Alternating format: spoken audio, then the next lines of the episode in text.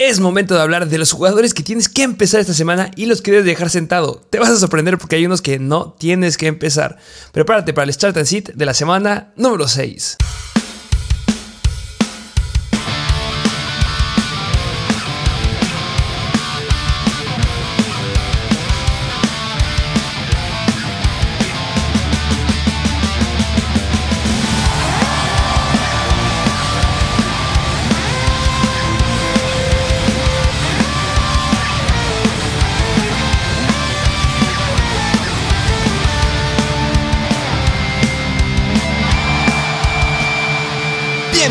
A un nuevo episodio de Mr. Fantasy Football. Semana número 6 y este episodio como siempre es, es recapitulación de Thursday Night Football, decir unas cuantas noticias, pero sin embargo, bueno, más bien el punto focal de este episodio pues es hablar de los start and see de todos los partidos, que suele ser un episodio largo, pero pues ustedes nos han dicho que les gustan estos análisis, así que pues ahí les van. Así es, vamos a darle eh, muchos partidos. Ya tenemos eh, equipos que no juegan. Este, también vamos a decirles cuáles no juegan. Vamos a decirles situación de clima. Hay unos starts bastante interesantes. Pero bueno, como viste el Thursday Night Football que pintaba ser muy aburrido. Mira, peor que el de los Colts en contra de los Broncos no podía ser. Pero de todas maneras, pues acabó con muchos, bueno, con pocos puntos. 12 puntos a favor de los Commanders y 7 a favor de Chicago. Pues yo creo que lo relevante que fue Brian Robinson. Eh, Brian Robinson, que le fue bastante bien. Bueno, eh, quiero decir bien porque se quedó con las cantidades, o sea, lo que dijimos al inicio, se va a quedar con las oportunidades como running back 1, fue lo que vimos en ese backfield. Eh, tuvo mucha importancia ahí buen Clay Arceler, que no se quedó tampoco con cero puntos. Antonio, digo este, Clay Arceler. Antonio Gibson. Antonio Gibson hizo 8.3 puntos fantasy, 35 yardas corriendo, 18 yardas por aire. Y pues este Brian Robinson, 60 yardas corriendo y se quedó con el touchdown por tierra. Sí, que, mira, de Brian Robinson yo lo estoy viendo bastante similar a cómo estaba jugando Cam Makers la temporada pasada. Es decir, mucho volumen, 17 acarreos, bastante bueno.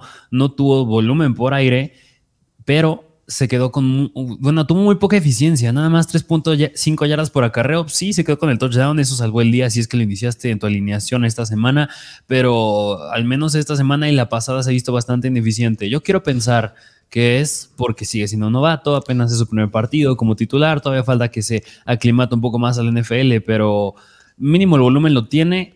Si mejores eficiencia, va a ser muy bueno, pero de todas maneras, si tiene este volumen, es un flex on upside. Me atrevo hasta llegar a meterlo en el rango de running back 2 bajo. No sé tú cómo lo ves. Sí, o sea, mira, la eficiencia ahorita no me, yo no me voy a fijar para nada en la eficiencia. Sigue siendo un novato, es la primera vez que está jugando, está tocando por primera vez un estado de la NFL. Están dando oportunidades, lo cual me gusta. 3.5 yardas por acarreo tampoco se me hace algo malo, considerando que los Washington Commanders no estaban volviendo la bola para nada al inicio del partido. Iban que esté sin touchdowns a la mitad del juego. Em, yo, espero que esto aumente, debe estar mejorando cada vez poco a poco, eh, que puedan un poquito despejar mejor sus armas aéreas, que regrese este Jahan Dodson, que veamos a los commanders completos. Eh, tiene una lesión ahí este Carson Wentz que hay que seguirle en la semana, pero la próxima semana van en contra de los Packers, Colts, Vikings, Filadelfia. Todas son defensivas media tabla en contra de los running backs y, y yo espero que siga igual. Y mira, si sigues manteniendo esta eficiencia, eficiencia de 3.5 horas por acarreo, no tengo ningún problema si le siguen dando el volumen de 17 acarreos, 20 acarreos por partido y situaciones en zona roja, yo feliz. Este, y sí, llega, podría llegar a quedar en rango de running back 2 bajo, como tú dijiste. Sí, y otro punto que a mí me encantó ver, que esto no es tanto relevante de fantasy, pero a mí me encantó verlo y fue esa última carrera que se echó Justin Fields, que hasta vi una, una quote, como dicen de ahí de Ryan Fitzpatrick, que decía que Justin Fields debe empezar a verse como un coreback que corre, no tanto como un Peyton Manning ni Patrick Mahomes, debe correr más y pues 12 acarreos, 88 yardas, bastante bueno, les digo otra vez, no es relevante para fantasy, pero valía la pena mencionar. Sí, vale la pena hacer la mención y esperamos que estos Chicago Bears ya entiendan que este no es el fútbol americano de 1900, o sea, bueno, o del inicio de los 2000 para no exagerar, y que puedan empezar ya a recargarse a todo el potencial aéreo que tienen, que ya no se recarguen al 100% la carrera y que pues podamos seguir viendo estas cosas que hizo Justin Fields en las próximas semanas, que se viene un buen escenario para él. Sí, y mira, te iba a decir ahorita mencionar unas cuantas noticias, pero yo creo que vale la pena mejor decirlas conforme avancemos con los partidos para ya irnos de lleno. ¿Qué te parece? Vámonos de lleno a los partidos de esta semana. Vámonos de lleno a los partidos de la semana número 6, empezando con el partido de los 49ers visitando a los Atlanta Falcons. Over-under de 45 puntos, bastante regular. Los 49ers proyectan 25 puntos, los Falcons 20 puntos. Y son favoritos los 49ers por un, bueno, 6 puntos, casi un touchdown. Eh, no hay problemas de clima, este, les adelanto, este, no hay ningún problema de clima para ningún partido. El único que podía llegar a ser un poquito de ruido era el que vimos ya del Thursday Night Football, que había un 10% de lluvia, pero pues no. Eh, todos los partidos van a estar eh, libres. Y este, ¿qué lado quieres que analicemos primero?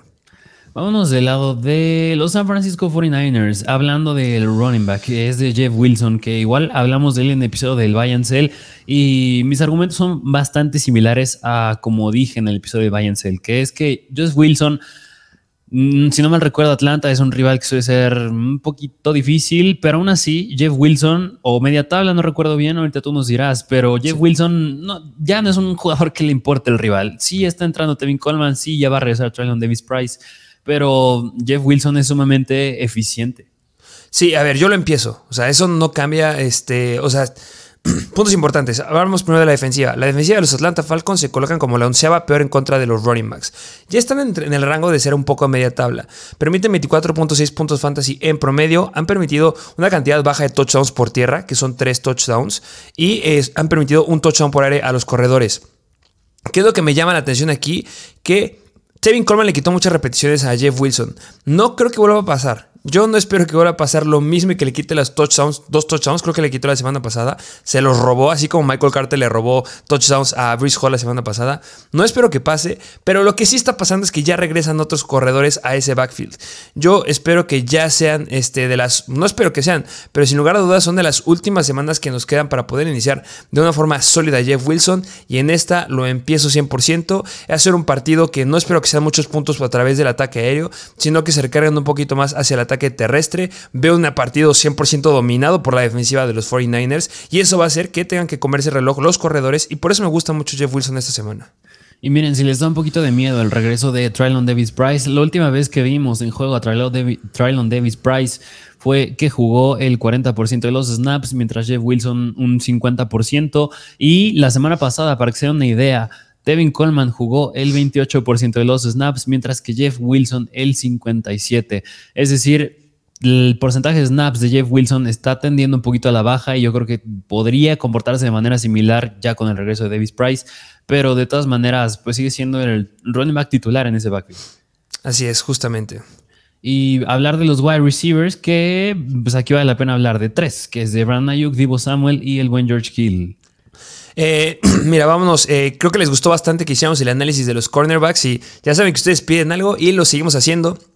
Eh, ¿Qué me gusta? Obviamente me gusta Divo Samuel. Yo creo que tiene una gran oportunidad esta semana. El único cornerback o el único back defensivo que me preocuparía de los Atlanta Falcons es AJ Terrell. Que yo espero que AJ Terrell esté cubriendo a, Brandon Ayuk. Y si sí se logra quedar haciéndole sombra a Brandon Ayuk, obviamente baja el potencial de Brandon Ayuk, pero sube estúpidamente demasiado el potencial de Divo Samuel.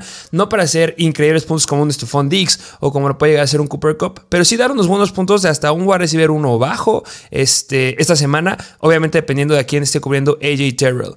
Y si nos vamos hablando de las defensivas, específicamente de la defensiva de los Atlanta Falcons en contra de los wide receivers, se colocan como la sexta peor en contra de ellos, permitiendo 39.7 puntos fantasy. Están permitiendo 6 touchdowns aéreos a los wide receivers. Es un número que es media tabla en comparación con otras defensivas. Y lo que me llama la atención es que son la defensiva que menos yardas ha permitido por tierra a los wide receivers. Obviamente digo esto por las características que puede llegar a tener Divo Samuel y también un poco Brandon Ayuk. Han permitido menos 24 yardas a los wide receivers por tierra. Nada, es un dato extra que agregar ahí.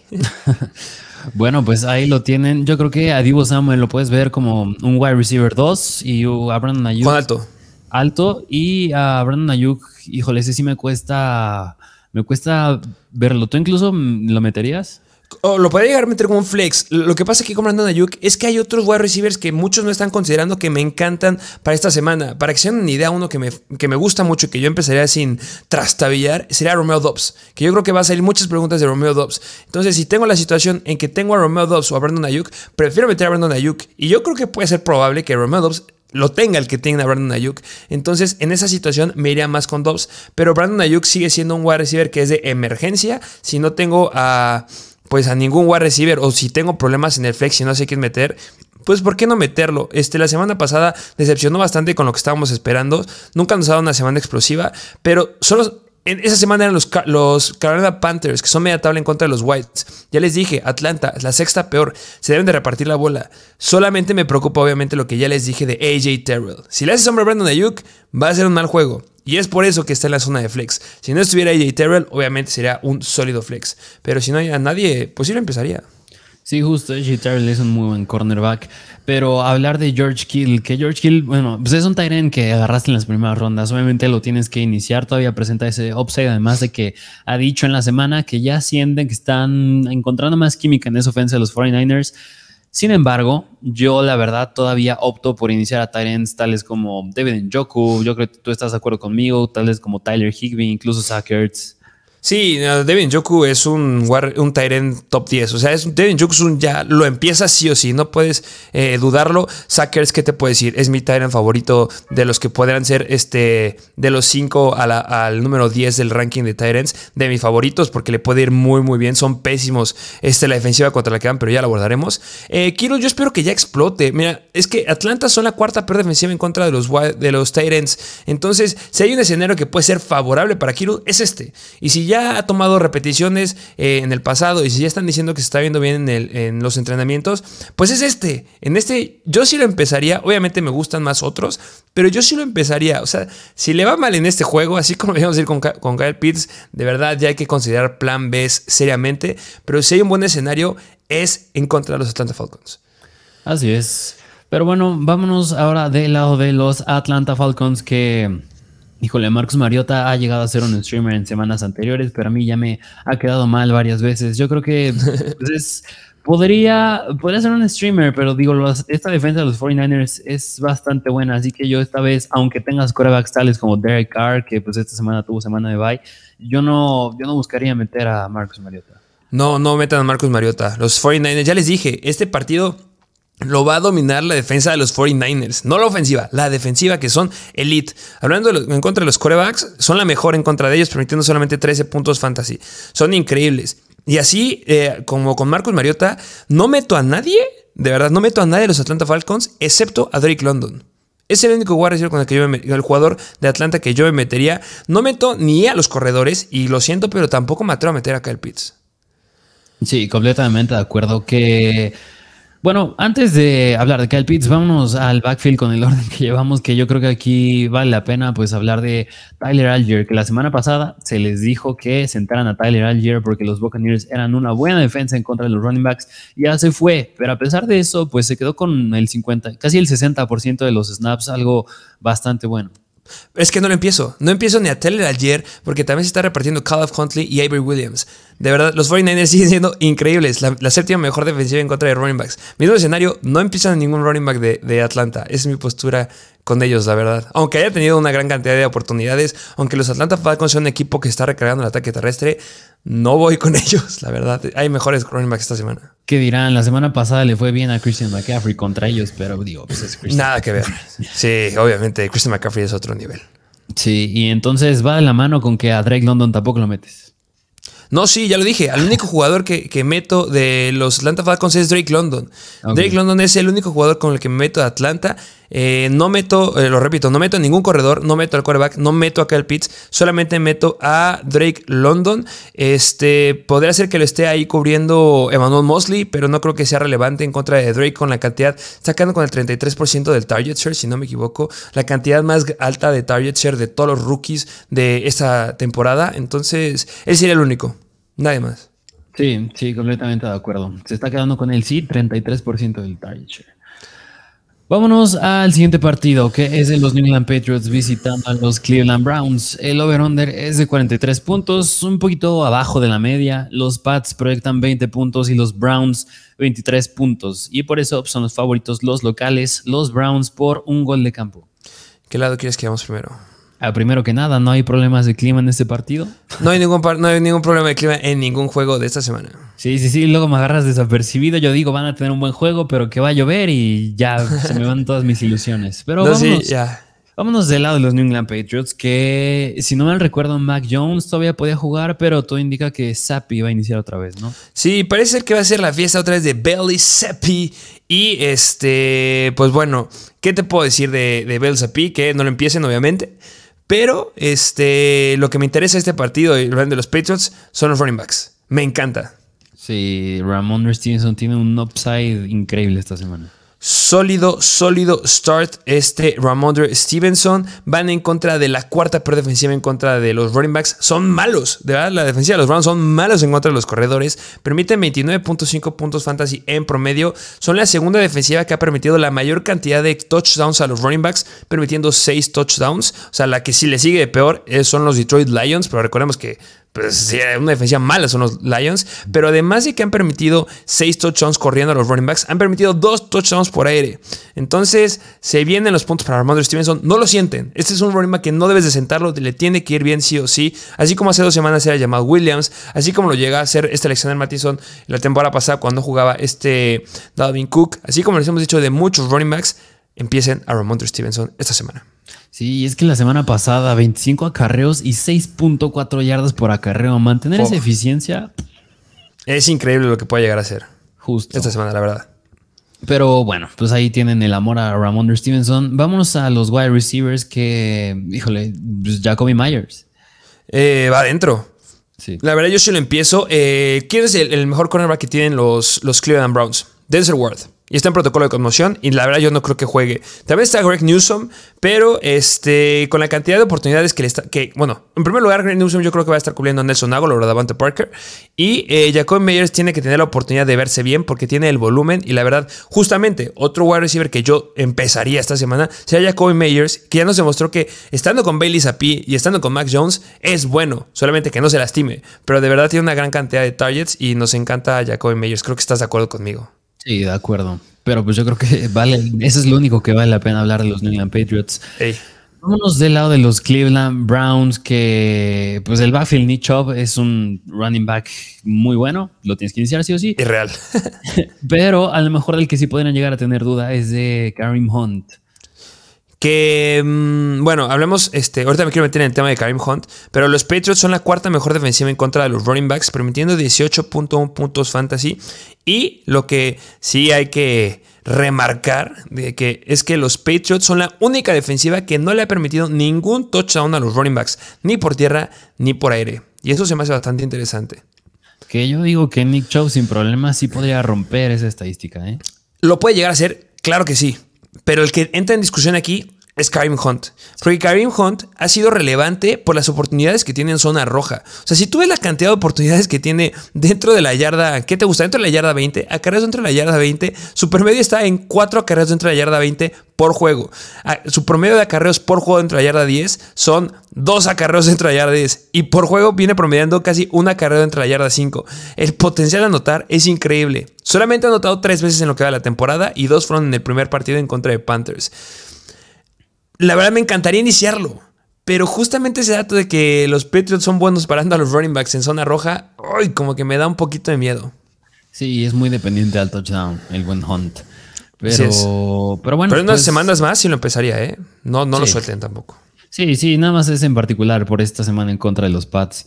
Vámonos a los wide receivers, que aquí pues es hablar de dos, que es a Mary Cooper y David Njoku, que híjole, David Njoku lleva más, promediando más de 73 yardas aéreas en los últimos tres partidos. Es increíble David Njoku. Vimos cómo empezó mal el inicio de la temporada. No entendíamos qué estaba pasando ahí. Había dos Tyrants que nos vamos a morder la lengua. Que le estamos recomendando que agarraran el draft. Que sí lo vamos a recordar porque sí lo recomendamos.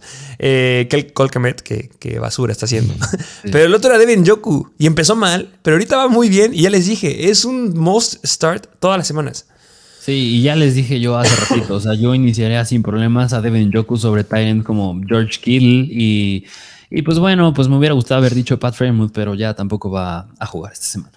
Uh, sí, no, pobre Pat Fremont, me hubiera encantado iniciarlo. Así es, pero a Mary Cooper, ¿cómo ves a Mary Cooper esta semana? Eh, es un wide receiver que no le hace ni cosquillas eh, los Terence, los cornerbacks elites. Eh, en la semana 4 podemos recordar cuando lo estuvo cubriendo AJ Terrell y que no le hizo ni cosquillas y pudo jugar bien. Entonces, yo no espero que le vaya mal, yo lo, sí lo sigo iniciando. Este, hablando de la defensiva de los Patriots en contra de los wide receivers. Eh, no son tan elite como lo son en contra de los running backs, porque en contra de los Whites se colocan media tabla, permitiendo 32.8 puntos fantasy en promedio, 3 touchdowns eh, por aire a los Whites y este, han permitido un touchdown por tierra. Sí, de acuerdo. Y aparte tiene buen target share a Mike Cooper a lo largo de la temporada, casi 28%. Así que es un, ¿qué te gusta? ¿Un wide receiver 2? Sí, me gusta. Wide receiver 2. Vámonos al siguiente partido, que es de los New York Jets visitando a los Green Bay Packers. Over-under bastante regular, de 45 puntos. Los Packers proyectan 26 puntos y los Jets 19. Y pues por eso son favoritos los Packers por un touchdown. Uh, mucho de qué hablar en este partido. ¿Qué, quieres, qué lado quieres que analicemos primero? Del lado que está tu jugador predilecto favorito, del lado de los New York Jets. Eh, justamente aquí está Brice Hall. y es un must start, como siempre. Este. Me gustaría hacerte la pregunta. ¿Consideras que este Zach Taylor podría llegar a ser un quarterback? Porque lo, pregunto porque la semana pasada justamente era un, un, este quarterback que. Zach, Zach Wilson, perdón. Sí, sí, sí. Que que tenían la duda algunos, que nos decían, oigan, empiezo Zach Wilson, ¿cómo lo ven? Si puede hacer un start, no puede hacer un start. ¿Tú cómo lo ves esta semana? Este, nada más como preámbulo para que todos sepan eh, cómo son los Packers. Son la cuarta mejor ofensiva en contra de los quarterbacks, permitiendo 15.2 puntos fantasy en promedio. Mira, es la cuarta mejor defensiva, pero yo sin problema meto a, a Breeze Hall. Yo creo que sin problema tiene el upside de quedar en el top 10 de mejores running backs esta semana, a pesar de ser una buena defensa de los Packers.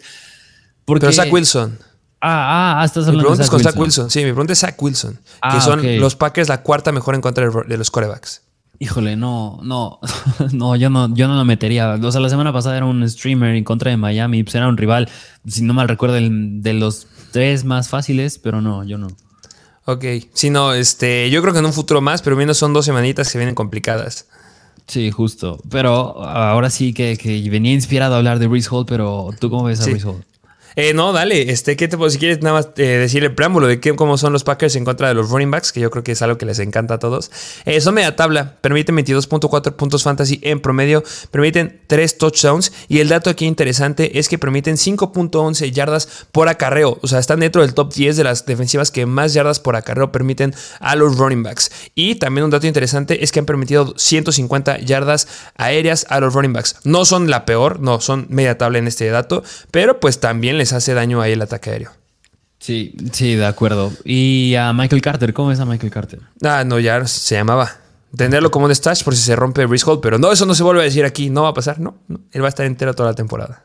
Sí, justamente. Pero bueno, vámonos a hablar de los wide receivers que siempre aquí son, llegan a ser relevantes. Tres que parecía ser Corey Davis, al inicio estaba siendo Garrett Wilson. Esperamos todavía mucho Elijah Moore, pero desgraciadamente nos está enseñando que pues, ya no está valiendo mucho.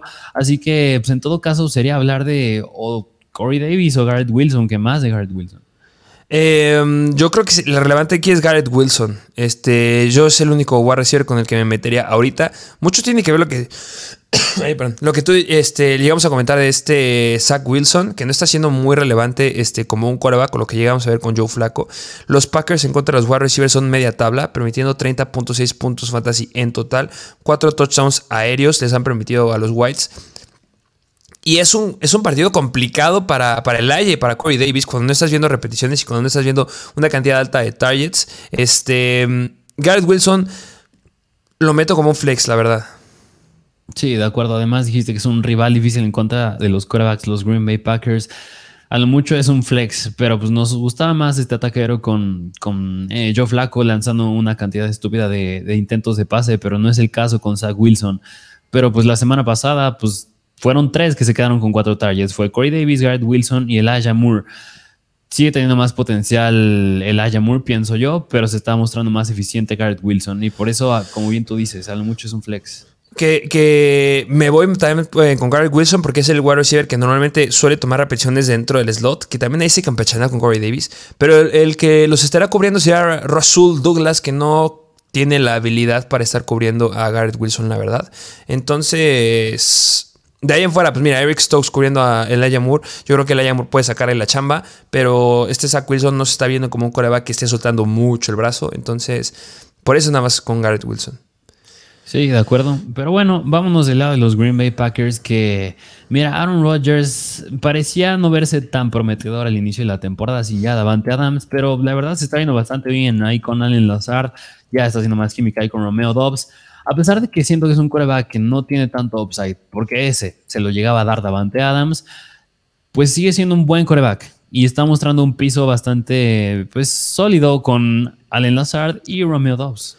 Pues sí, mira, cuando vienes, cuando estamos teniendo quarterbacks que están dando de repente menos de 15 puntos fantasy, por ejemplo Joe Burrow, si no me equivoco, o Tom Brady al inicio de la temporada, y tienes un quarterback que está siendo constante, pues a lo mejor no está levantando la mano con los 30 puntos que mete Josh Allen, pero está siendo constante, o sea, muy cerca de los 20 puntos en todas las semanas, ya lo dijiste bien, eh, en contra de los Jets, este, se colocan como una defensiva media tabla en contra de los quarterbacks. Si no tienes a nadie, que no es mi start favorito, ni streamer favorito para esa semana, ya llegaremos a él, pero puede llegar a ser una opción si es que tienes ahí, tenías justo lo como dijiste, tenías un Derek Carr este, que tiene semana de bye. Sí, justamente. Así que no esperes mucho de Aaron Rodgers, pero tiene un piso bastante sólido. Y hablar de los running backs de Aaron Jones y AJ Dillon, que pues Aaron Jones es un start, sí o sí, no importa el rival. Y el que da ya está dando miedo, que al momento yo creo que es un sit. Yo creo que lo tienes que sentar sí o sí, pero pues, pues, ay, híjole, ya sería echar más un análisis más profundo. Pero tú dime qué opinas de AJ Dillon. Mira, eh, los, los Jets son una defensiva media tabla en contra de los running backs, permitiendo 22.5 puntos fantasy, eh, fantasy en promedio. Han permitido 4 touchdowns este, por tierra a los running backs y un touchdown aéreo. AJ Dillon está tomando repeticiones, este, han bajado muchísimo sus repeticiones, igual como las de Aaron Jones. Hemos visto cómo no han sido eficientes para nada, nada que ver con la semana número uno en contra de Minnesota que llegó a meter hasta 20 puntos fantasy. Yo la verdad, si no tengo a nadie que, a quien empezar en su Netflix, sí me atrevería a empezar a AJ Dillon. Yo creo que puede ser una semana en la que le pueden llegar a dar buenos puntos este, a los running backs, los Jets, por el escenario del partido. Em, yo ya estoy viendo cómo va carburando mejor esta, esta ofensiva. Ya estamos viendo cómo van a lanzar más repeticiones, cómo Romeo Dobbs se está volviendo una amenaza más importante. Y justamente eso te ayuda a liberar a los running backs. Y los Packers se caracterizan por saber mezclarlos a los dos. Yo Espero que este AJ Dillon pueda llegar a retomar la cantidad de acarreos que estaba, que estaba tomando de la semana 1 a la semana 4, que le estaban dando dos oportunidades dentro de la yarda 20 para anotar, y eso me gustaba. Y también en la semana 1 y semana 2 también le lanzaron targets eh, dentro de la zona roja. Entonces, yo sí le iniciaría como un flex arriesgado porque tiene la posibilidad de anotar. Y si tiene la posibilidad de anotar, puede dar muy buenos puntos. Y si estamos hablando de una zona de flex donde hay jugadores bien arriesgados esta semana y te estás perdiendo jugadores como este Swift, como Jamal Williams, como Damian Pierce, como Josh Jacobs, puede llegar a ser una opción. O sea, sí lo podría llegar a empezar. No, no lo digo, no es mi streamer favorito. Y ese es otro corredor que ya lo abordaremos. Pero eh, si no hay nadie, no creo que repita una semana de tres o cuatro puntos. Sí, y mira, a mí, yo, yo la verdad, yo sí siento a J. Dillon, al menos esta semana, porque mira, a lo largo de la temporada, a lo más que se habían llegado a diferenciar Aaron Jones y AJ Dillon en cuestión de cantidad de snaps, había sido del 10%, es decir, Aaron Jones había tenido 60% de los snaps, AJ Dillon 50%. La semana pasada la diferencia fue de 40%. Aaron Jones se quedó con el 73% de los snaps y AJ Dillon con el 31%. Y mira, nada más, yo no creo que sea una tendencia. Yo creo que AJ Dillon sí lo van a meter más en el campo, pero al menos por cómo se vieron las cosas la semana pasada, yo creo que sí tengo mis reservas, al menos esta semana con Dillon. Que estoy de acuerdo contigo. O sea, sí, o sea, sí, pero también fue en contra de los Giants. Y si algo está levantando y está cargando al equipo de los Giants, es la defensiva. O sea, si algo tienen bien los Giants, está viendo bien, es su defensa. Entonces, yo me pongo a ver, por ejemplo, al momento de hacer este análisis, es ver lo que pasó la temporada pasada. Y había partidos que parecían difíciles, complicados, como lo es este. Quiero retomar en contra de la, la semana 2, en contra de los Rams, que era un partido que era complicado. Llegó a meter 20 puntos fantasy AJ Dillon con un touchdown por aire, algo que no estaba haciendo cuando una semana antes había dado ninguna carrera ni ninguna oportunidad dentro de zona roja. O sea, lo que voy es, yo creo que la defensiva de los Jets no es para nada una defensiva que, una defensiva que esté cargando al equipo, sino que se está distribuyendo un poquito más y podría caber la posibilidad de un touchdown. Pero si no lo quieren empezar adelante, yo igual estoy, comparto también tu punto de vista.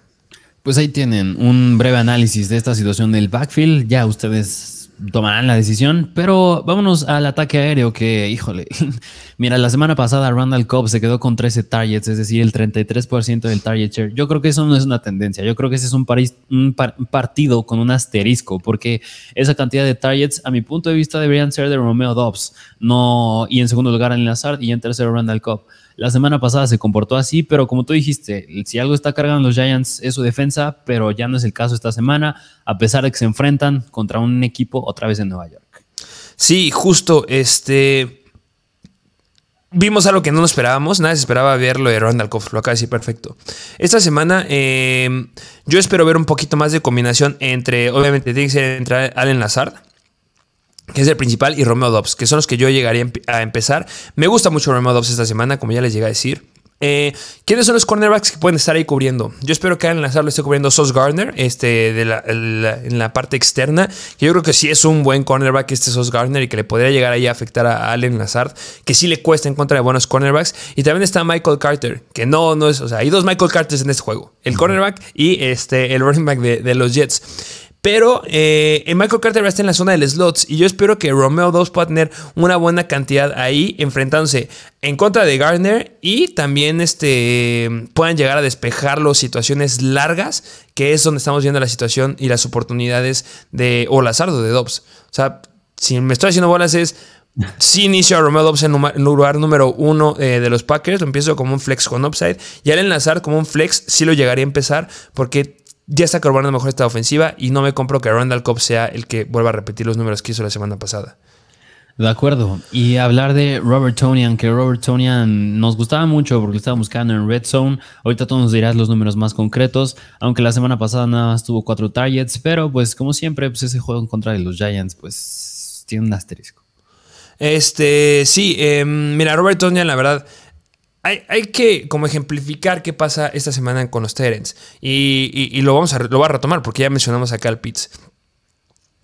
Hay jugadores que tienen un piso de tres puntos, hablando de los Tyrants. Los jugadores que tienen un piso de, tres puntos para mí son Robert Tonjan, por ejemplo. Eh, puede llegar a ser un Cameron Braid, por ejemplo, que Kate Tonya está tomando este, ahí relevancia. Puede llegar a ser también este, un Evan Engram, un Hunter Henry. Y también Kyle Pitts. O sea, esos cuatro Tyrants que les acabo de decir pueden darnos tres puntos esta semana en caso de que Kyle Pitts se llegue a jugar. ¿Cuál es la diferencia? Que Kyle Pitts sí puede llegar a meter un juego de uno o dos touchdowns. Sigamos esperando que sí lo haga. ¿A qué voy con esto? Que Robert Tonjan no va a ser elite. O sea, yo creo que hay mejores Tyrants este, que puedas llegar a iniciar. A pesar de que me digas, es que los Jets son media tabla, permiten 11 puntos fantasy, etc. Si quieres arriesgarte, adelante. Su techo está en 11 puntos. Eso es su techo. Pero su piso son 3 puntos. Entonces, si llegas a estar en una situación en tengo acá al Pitts o tengo a Robert Tonjan, que eso es muy real, porque yo estoy en varias ligas así, pues prefiero optar un poquito por el upside de Cal Pitts o ir por algún otro Tyrant que esté libre que tenga un mayor upside esta semana. No sé si estás de acuerdo conmigo este, acerca de eso, porque muchos están con Kyle Pitt, no van, a, no van a saber si meterlo o soltarlo, y tienen justamente jugadores disponibles como son Hunter Henry, como son Gerald Everett, bueno, Gerald Everett, no, es, perdón, este, Robert Tonjan, como es este Hunter Henry, como es Evan Engram. Entonces, eso es lo que yo pienso esta semana con los Tyrants. Sí, no, no, o sea, no, no te podría corregir. Yo creo que sí está muy bien ese punto de vista los Tyrants. Y pues ahí entra Robert Tonian con los del piso de tres puntos. Justo. Entonces considérenlo. Así es. Vámonos al siguiente partido que es juego divisional, que es de los Jacksonville Jaguars visitando a los Indianapolis Colts. Over-under de 42 puntos es el over-under más bajo de la semana. El over-under más bajo de la semana era el de los Washington Commanders en contra de los Indianapolis Colts, pero el de esta semana, los partidos del domingo en adelante, este tiene el over-under más bajo. Son favoritos los Indianapolis Colts por dos puntos porque ellos proyectan 22 puntos y los Jaguars 20 puntos. Vámonos a, que nos digas si hay problemas de clima para este partido. Ningún problema de clima en ningún juego esta semana. Vale, y pues este juego ya se habían enfrentado anteriormente en la temporada, es la segunda vez que se enfrentan, pero vámonos del lado de los Jacksonville Jaguars, ¿qué te parece? Um, hablar de los Jacksonville Jaguars es hablar de lo decepcionante que está viendo el backfield y específicamente el decepcionante que está viendo James Robinson. Eh, fue dentro del top 10 las primeras tres semanas, pero ahorita ha sido dentro del top 53, 51, si no me equivoco, las últimas dos semanas. No los, no los empiezo. Eh, se los llegamos a decir justamente en el buy and sell. Eh, James Robinson y Travis Etienne son dos running backs que ahorita están muy similares. No les puedo decir a quién empezar. Obviamente yo prefiero iniciar a Travis Etienne, ya. Pero eh, están similares. Los dos son flex y son arriesgados. Y ante un juego que no proyecta muchos puntos, me da mucho miedo hablar de estos dos running backs.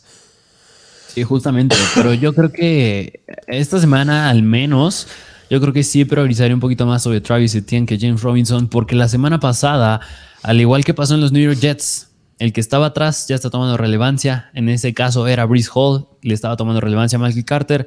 En este caso, Travis Etienne ya le está tomando más relevancia, está teniendo más que James Robinson, porque la semana pasada Travis Etienne se quedó con el 53% de los snaps y James Robinson con 41%. Ya es la segunda semana que Travis Etienne supera en, cantidad de snaps a James Robinson. Además de que se está viendo muchísimo más eficiente de Travis Etienne. La semana pasada ambos 10 acarreos, Travis Etienne 7.1 yardas por acarreo y James Robinson 2.7. Mucho tiene que ver que Travis Etienne tuvo un acarreo de 20 yardas, pero aún así pues eso nada más muestra que el jugador más explosivo, al menos está viendo ahorita, está siendo Travis Etienne. Justo, entonces igual lo mismo. Los dos son flex, eh, flex bajo James Robinson y flex con upside, pero un upside bastante corto sería este Travis Etienne. Justamente. Pero pues ahí tienen esta situación. Vámonos al ataque aéreo, que aquí vale la pena hablar de Christian Kirk, que ha sido bastante decepcionante las últimas semanas. Empezó muy bien, mismo que James Robinson empezó bien, pero se fue para abajo. Yo no lo, lo empiezo esta semana. Los Colts son la mejor defensiva en contra de los Whites. Permiten 25.5 puntos fantasy en total. Y la situación aquí es que el que va a estar cubriendo a Christian Kirk va a ser Kenny Moore desde el slot. Em, no empiezo. No, o sea, de verdad, me duele mucho. Estaba siendo muy relevante este Christian Kirk dando buenos números, pero cada vez se le complica más el escenario. Y al menos en esta semana, sí es un sit total. Wow, un, sleeper que nos encanta, pero pues sí, de acuerdo contigo, esta semana al menos sí se siente el buen Kirk. Y hablar de los Indianapolis Colts, que. pues, ¿qué me puedes decir de Jonathan Taylor? Em, yo espero que sí juegue, ya entrenó. Esto espero que sí pueda llegar a estar disponible. Este, em, no sé si tú tengas alguna noticia que yo no sepa todavía este, acerca de, él, pero recordemos que se perdió el partido de la, de la, semana pasada porque no tuvo mucho tiempo de recuperarse. Está, está como limitado, pero yo espero que sí pueda jugar. Mira, yo a Jonathan Taylor esta semana, como bien lo dije cuando me introduje el partido, este juego ya se enfrentaron anteriormente en la temporada los Jaguars y los Colts. En aquel partido, Jonathan Taylor tuvo buena cantidad de volumen, tuvo una buena cantidad de yardas por acarreo, pero no fue muy relevante en cuestión de puntos fantasy. Y porque el over-under está muy bajo y porque Jonathan Taylor también viene regresando en su lesión, me duele, no es que lo vaya a sentar, pero yo creo que sí cae en el rango de a lo mejor running back 2 alto, running back 1 bajo. Sí, eh, o sea, nada más corrigiendo lo que tú dijiste. Eh, ha sido el partido donde ha corrido la menor cantidad de veces. Solamente tuvo nueve acarreos en comparación de todas las demás semanas que ha tenido 20, 21 y 31. Este, o sea, sí, también ahí se, traduce los siete puntos. Pero pues también estamos viendo que no estaba siendo efectivo porque la semana 4 en contra de Titans tuvo 20 acarreos y solamente 5 puntos fantasy. O sea, muy mal Jonathan Taylor. Estoy de acuerdo contigo. Es un running back 1 bajo, bajo, bajo. Esperamos que ya pueda llegar a explotar. Porque tiene las oportunidades. Es como un Joe, lo que le está pasando a Joe Mixon, pero en chiquito. Porque Joe Mixon tiene buenas oportunidades, tiene buenas oportunidades en zona roja, pero nada más no está anotando. Y lo mismo le pasa a este Jonathan Taylor. La diferencia es que Joe Mixon te está dando puntos que te pueden sostener a, a tu equipo. Y Jonathan Taylor está dando una cochinada. Tiene que mejorar. Recuerden lo que llegamos a decir de Taylor, que empezó la temporada pasada igual pésimo. Este, hasta ahorita tiene un mejor promedio de puntos que en comparación de la semana pasada. Debe mejorar porque los puntos y las oportunidades ahí están. Entonces, empiecenlo. Eh, no es un sit, no se atrevan a sentarlo. Y en caso que no llegue a jugar, eh, yo me atrevería a empezar a Dion Jackson sobre Naheem Hines, que no creo que vaya a estar listo Naheem Hines esta semana. Sí, de acuerdo. Aunque sí habrá que monitorear esa situación. Pero vámonos al ataque aéreo, que ya, antes era hablar nada más de un jugador, era hablar nada más de Michael Pittman, en otros casos Aston Dulin. Pero pues ahorita ya se mete al menos Alec Pierce y Mo Cox. Eh, yo la verdad solamente me metería a Pittman este, esta semana este, de los Colts. No no es porque eh, los Jaguars se consideran una defensiva elite en contra de los Whites. Son buenas, porque han permitido, eh, son la octava mejor, permite 29.6 puntos fantasy, pero no veo un escenario en el que Alec Pierce pueda tomar relevancia en este juego, la verdad. O sea, el que eh, optaría por él sería por Pittman. Me daría mucho miedo Alec Pierce, así como me, daría, me da mucho miedo este Christian Kirk, y considero que hay mejores opciones, como por ejemplo Rondale Moore, este, y sería el que iniciaría, la verdad. Sí, de acuerdo. Bueno, nada más vale la pena mencionarlo porque yo creo que al menos yo creo que unos cuantos iban a estar hypeados porque la semana pasada pues nueve targets no es poca cosa para Alec Pierce. Sí, claro. Pero no, o sea, quédenselo, no lo suelten porque bien mejores semanas, pero justo ahorita no, no creo que sea su semana.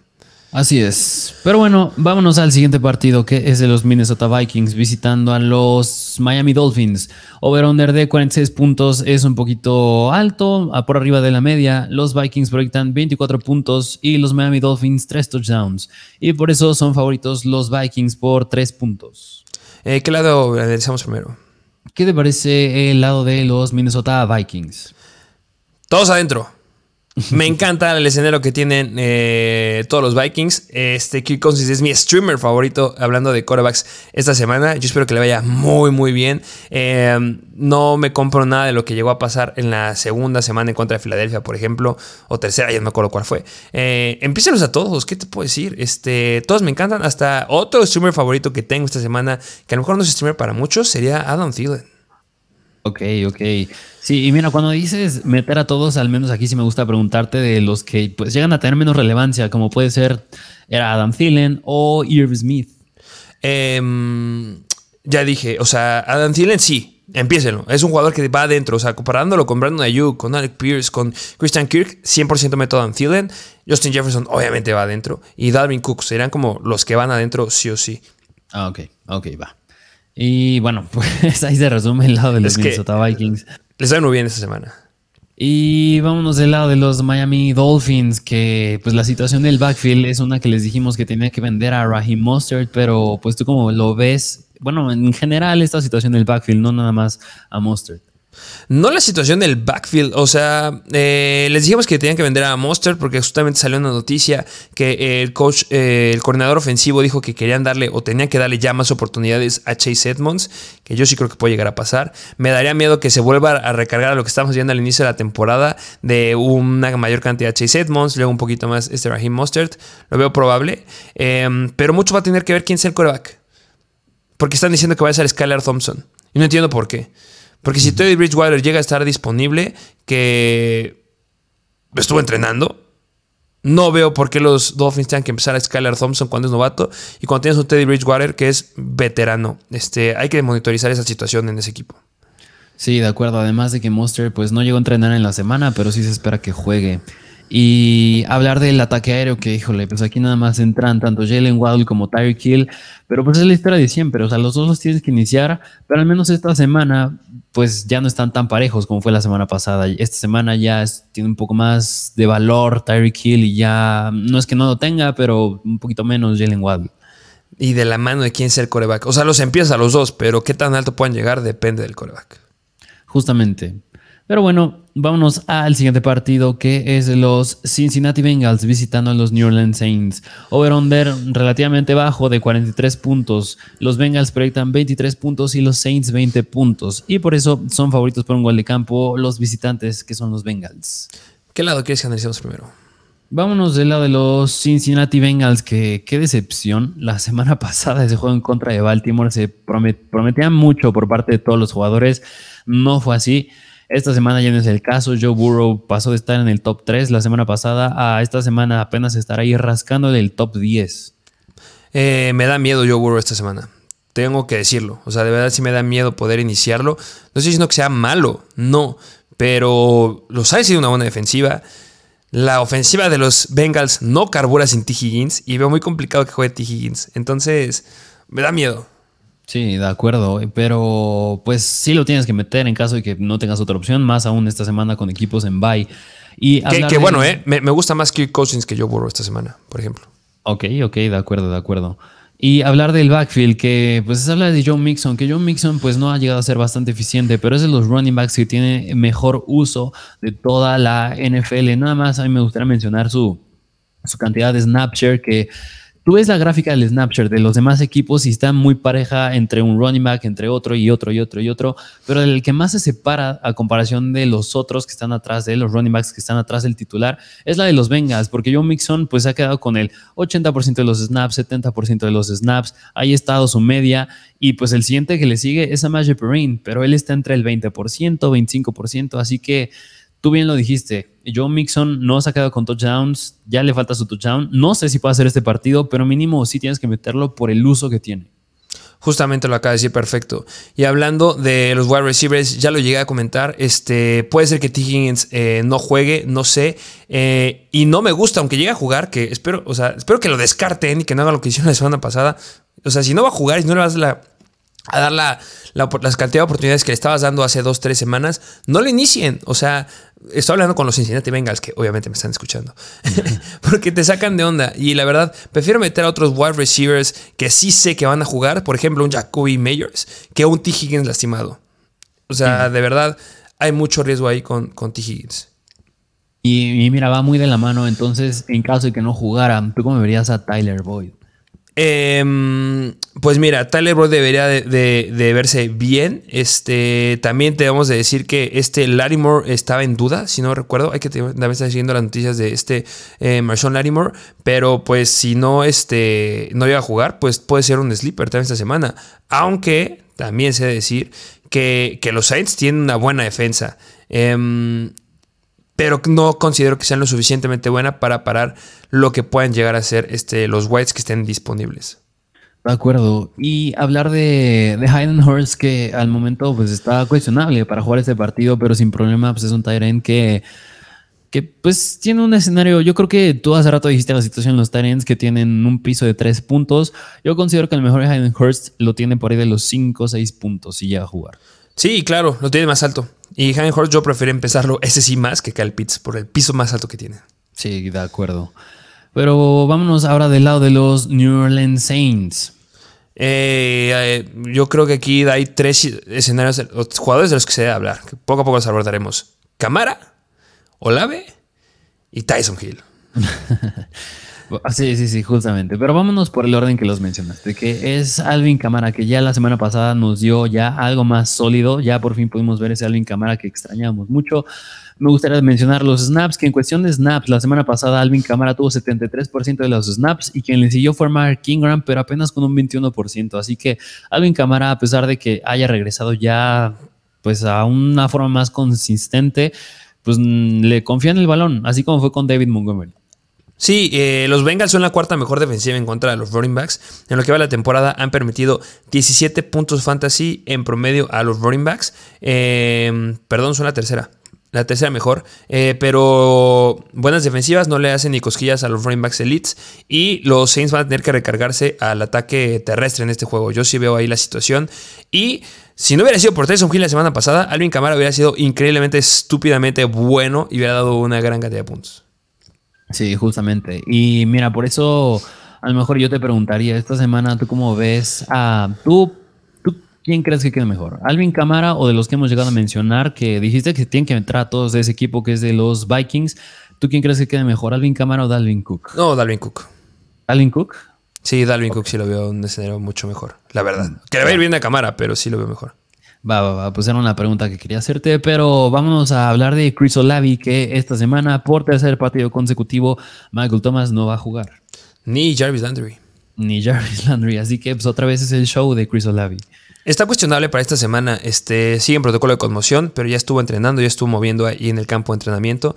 Yo espero que sí pueda llegar a jugar y que nos pueda llegar a dar buenos puntos, porque los Bengals, a pesar de ser la quinta mejor defensiva en contra de los Whites, Chris Olave es lo único que tienen en el ataque aéreo estos Saints y esperamos que sí lo busquen y que pueda dar este, pues no voy a decirte algo estúpidamente bueno, pero que siga siendo constante con lo que nos ha dado, 15, 16 puntos. Sí, porque pues James Winston decían que sí puede llegar a estar activo, pero pues que no iba a iniciar el partido, así que va a estar Andy Dalton otra vez. Pero pues hablar de Tyson Hill. Ah, qué complicado. Empiécenlo. Ya, ¿qué te puedo decir? Es justamente un es que ya ni sé qué es, porque es, es todo, este hombre. Sí. es todo. O sea, mira, esta semana yo creo que. Mira, más bien te, voy a, te lo voy a manejar con preguntas. ¿Tú prefieres meter a Tyson Hill o a George Hill? Ufa. Que el eh, upside lo tiene, yo creo que más Tyson Hill. Sí, pero el piso lo más alto lo tiene Kittle. Ahí está la cuestión. yo creo que el, piso de Kittle de esta semana es 10-11 puntos. Porque los Falcons son malos en contra del Tyrant. Pero lo que puede hacer Tyson Hill en un buen juego, cuidado. Em, creo que me voy con Kittle. ¿Sí? Ok, va con George Hill. Y mira, otra que a lo mejor podría estar cercana, pero pues Tyson Hill o David Njoku. ¡Wow! Este, esa sí está cercana. Que, yo creo que a mí me gusta siempre cuando juego con el Tyrant jugar un poquito más sólido y David Njoku se ha visto bastante sólido últimas tres semanas. Yo aquí sí optaría por dejar al lado el upside de Tyson Hill y sí me iría con Njoku. Creo que yo sí me iría por Tyson Hill. Ok, válido. ¿Te gusta más el upside? Sí, me gusta. En ese escenario sí. Es que de verdad espero que le vaya muy bien a Kittle. por eso lo estoy poniendo muy alto. Pero si no hubiera sido por eso, una situación como Joku, sí, este, Tyson Hill. De acuerdo, pues ahí tienen la situación de este partido. Vámonos al siguiente partido que es de los Baltimore Ravens visitando a los New York Giants. El over-under otra vez bastante regular. Un chorro de partidos tienen un over-under de 45 puntos, me acabo de dar cuenta. Los Baltimore Ravens proyectan 25 puntos, los Giants 20 puntos y por eso son favoritos los visitantes, que son los Ravens por 6 puntos. ¿Qué lado analizamos primero? Vámonos del lado de los Baltimore Ravens. Venga, este, Lamar Jackson es adentro. sí, Lamar Jackson sí, pero pues hablar del backfield, que es hablar de J.K. Dobbins, que mm, si no mal recuerdo, John Harbaugh dijo que pues, Gus Edwards ya también podía estar de regreso. Si no mal recuerdo, también la semana pasada acaparó una cantidad pequeña de snaps, pero la acaparó. Pero pues la semana pasada em, J.K. Dobbins ya cayó en su cantidad de snaps, es decir, cayó alrededor de ahí un 40% y Kenan Drake lo superó en cantidad de snaps teniendo él 41 y J.K. Dobbins 39, 40%. Y Justice Hill también ya se está sumando a este eh, backfield. y por eso, ¿tú cómo ves a J.K. Dobbins? este... Ya les dije, lo que, lo que sostiene el equipo de los Giants es la defensiva. Este, J.K. Dobbins sí seguirá siendo el running back 1, entre comillas. Eh, obviamente Cincinnati son, son difíciles en contra de los running backs, pero lo empezaría lo mucho como un flex. Y, lo digo como un flex porque yo sé que muchos lo draftearon como un running back 2 a, J.K. Dobbins. Y puede que tengan bajas, no les quiero decir siéntelo indiscutiblemente.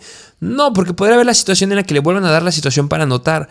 Em, pero no me espero nada real, la verdad saben que no, no soy fan de J.K. Dobbins, saben que los Ravens no son un equipo terrestre, saben que el ataque terrestre específicamente lo tiene Lamar Jackson, que son un equipo que tampoco le lanza a los running backs. Entonces, pues empieza como un flex, pero sabes que hay mucho riesgo ahí.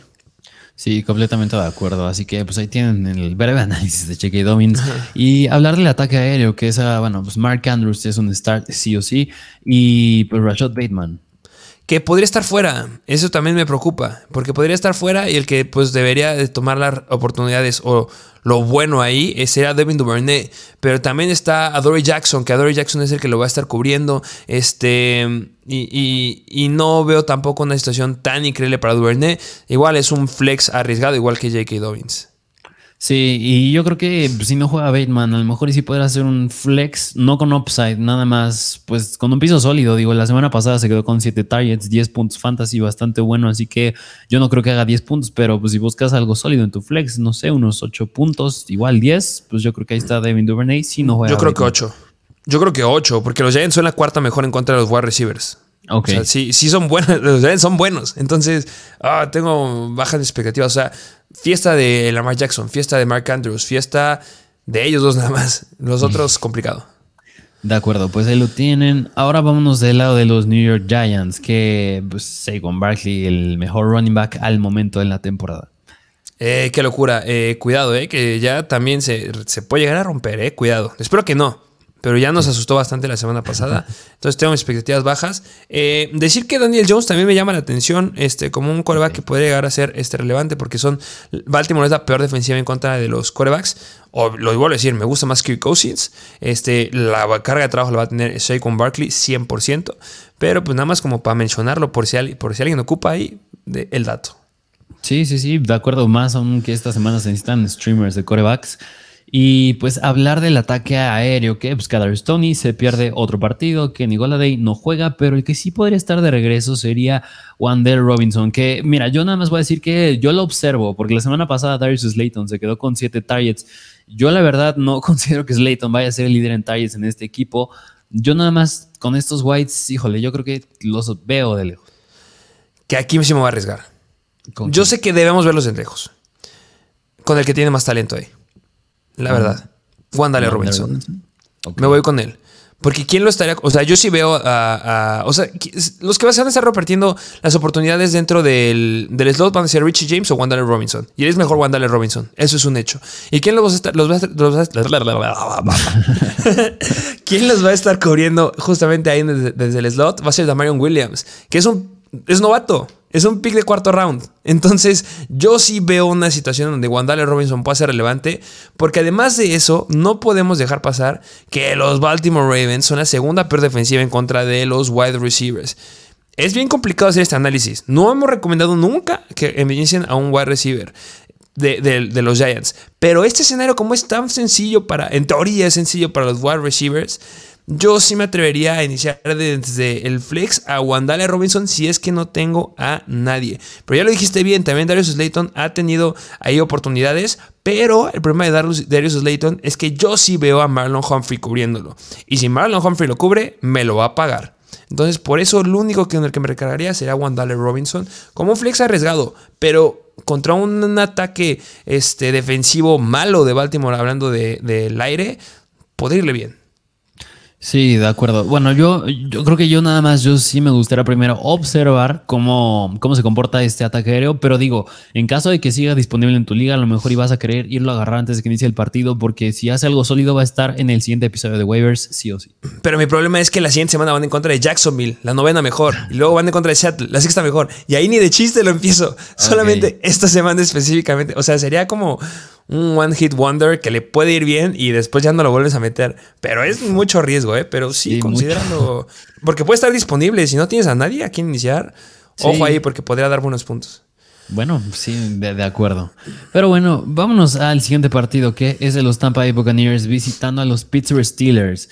Over-under otra vez de 45 puntos. Los Buccaneers proyectan 27 puntos, casi 4 touchdowns. Y los Pittsburgh Steelers 18 puntos. Y por eso son favoritos los Buccaneers por 9 puntos.